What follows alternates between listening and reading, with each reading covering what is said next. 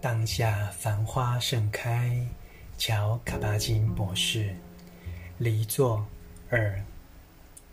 有趣的是，在我们最重大事件的结尾和生命过渡期，包括变老和死去，十年的行为都在其中扮演要角。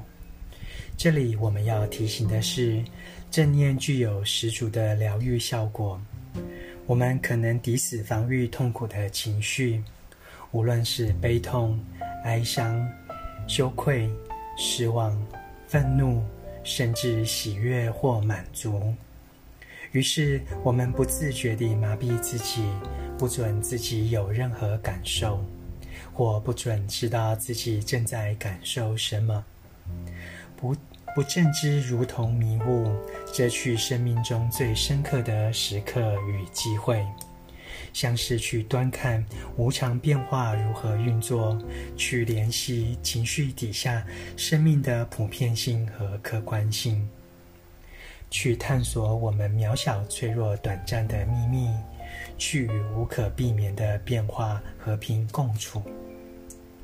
禅中的团体坐禅，有时会以木头用力相互撞击的声响作为结尾，绝不让你浪漫地逗留在温柔的磬声中，轻松自在地结束坐禅坐。此处的讯息是种切割，是做其他事的时候了。如果你正在做白日梦，即使只有浅浅一点。木头声响起时，也会让你惊跳起来，并向你指出自身当下的时间是多么的少，也提醒你禅坐结束，现在我们要重新面对崭新的时刻了。其他宗门传统用轻柔的铃声来作为禅修画下休止符。铃声的柔和能将你带回，也提醒你注意铃声。铃声响起时是否松懈？